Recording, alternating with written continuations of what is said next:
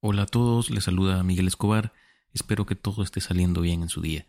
Bienvenidos al podcast Quiero saber más, su espacio en el que hablamos sobre temas que sin duda van a hacer crecer nuestros conocimientos, porque todos deseamos por naturaleza saber, y con eso en mente los invito a revisar los capítulos anteriores si esta es su primera vez por acá. En este episodio hablaremos sobre una tribu que podría ser la prueba más notoria que tenemos hoy en día para eh, corroborar la teoría evolutiva me refiero a la tribu de los Bahau. Los Bahau, también conocidos como los gitanos del mar, son una tribu indígena que ha habitado las aguas del sudeste asiático durante siglos. Conocidos por su estilo de vida nómada en el océano, son hábiles pescadores y buceadores que dependen en gran medida del mar para su sustento. Los Bahau se encuentran principalmente en las regiones costeras de Filipinas, Indonesia, Malasia y Brunei, Históricamente han vivido en balsas flotantes conocidas como lepas, pero en la actualidad muchos también se establecen en aldeas costeras y actualmente tienen una población que se estima alrededor de un millón de personas. Su relación con el agua es fundamental en su vida cotidiana, ya que pasan la mayor parte de su tiempo en el mar, navegando, pescando y recolectando mariscos. La tribu Bahau es conocida por su habilidad sobresaliente en el buceo libre, una técnica que les permite sumergirse a grandes profundidades sin equipo de buceo. Desde una edad temprana, los niños Bahau aprenden a nadar y a bucear, desarrollando una capacidad pulmonar excepcional y adaptaciones físicas que les permiten pasar largos períodos bajo el agua. Utilizan lanzas y redes de pesca para atrapar peces y otras especies marinas, y su habilidad en el buceo les ha proporcionado una reputación como cazadores submarinos expertos. Se han registrado que logran descender entre los 30 incluso hasta los 70 metros de profundidad en modo apnea durante varios minutos cuando la mayoría de personas puede aguantar la respiración bajo el agua durante unos cuantos segundos y en el caso de algunas personas durante unos pocos minutos. Y por esta habilidad han sido objeto de admiración desde hace ya siglos. Prueba de ello es que la tribu aparece mencionada en los escritos de 1521 del explorador veneciano Antonio Pigafetta, parte de la primera expedición que dio la vuelta al mundo. Y más recientemente se han hecho muchos documentales de corte antropológico y científico. Sus dotes han pasado de generación en generación y han hecho que muchos los califiquen ya como semianfibios. Dicen que verlos pescar con arpón es más que un arte, ágiles y silenciosos como lo son los peces. Son capaces de mimetizarse en el mar y de calcular con precisión milimétrica la refracción de la luz. Disparan y pocas veces fallan. Unos artistas de la pesca evolucionados naturalmente, por la necesidad y adaptación al medio, evolución pura y dura. Controlan la flotabilidad solamente con su cuerpo. Investigadores de la Universidad de Cambridge han estudiado la fisonomía y la genética de los Bahau y han encontrado que estos sorprendentes buzos cuentan con un gen el cual es responsable de alterar el vaso. Este órgano está relacionado con el sistema inmune y se activa cuando el cuerpo se sumerge bajo el agua, generando una serie de reacciones en otros órganos a fin de mantener la supervivencia, aumentando los niveles de oxígeno en la sangre. Los miembros de la tribu de los Bahau tienen un vaso 50% más grande que el resto de humanos. Hablando del vaso, este es un órgano ubicado en el lado izquierdo del abdomen, justo debajo del diafragma y detrás del estómago. Aunque no es esencial para la supervivencia, el vaso desempeña varias funciones importantes en el cuerpo humano. Una de las principales es actuar como un filtro para la sangre.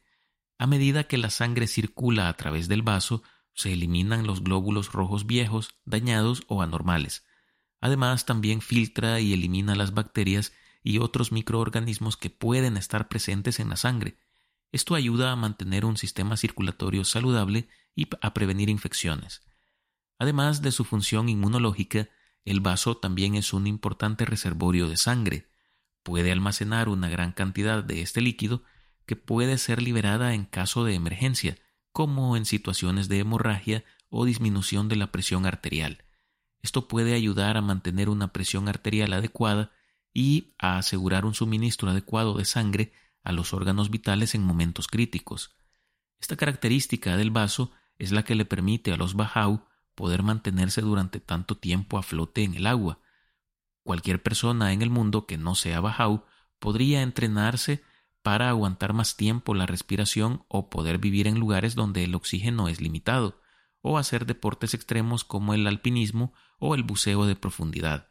Sin embargo, aunque este tipo de entrenamientos haga que el vaso sea considerablemente más grande que el de otras personas, el de los Bahau sigue siendo particularmente especial, puesto que libera mucho más oxígeno en la sangre, además de que aquellos miembros de esta tribu que no suelen nadar también tienen un vaso de tamaño irregular, es decir, un poco más grande, porque lo cierto es que se trata de una condición genética de la tribu en general.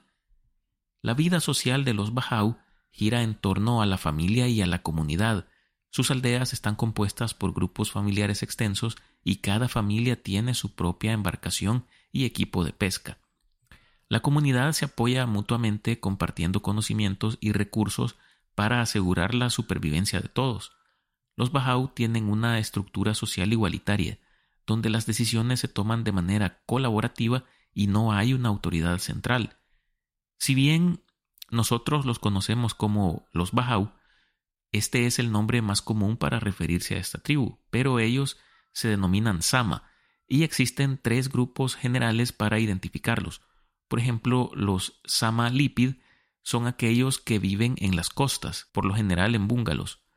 Los Sama Darat son aquellos Bahau que llevan una vida en la tierra, mientras que los Sama Dilaut son los que aún viven en el agua.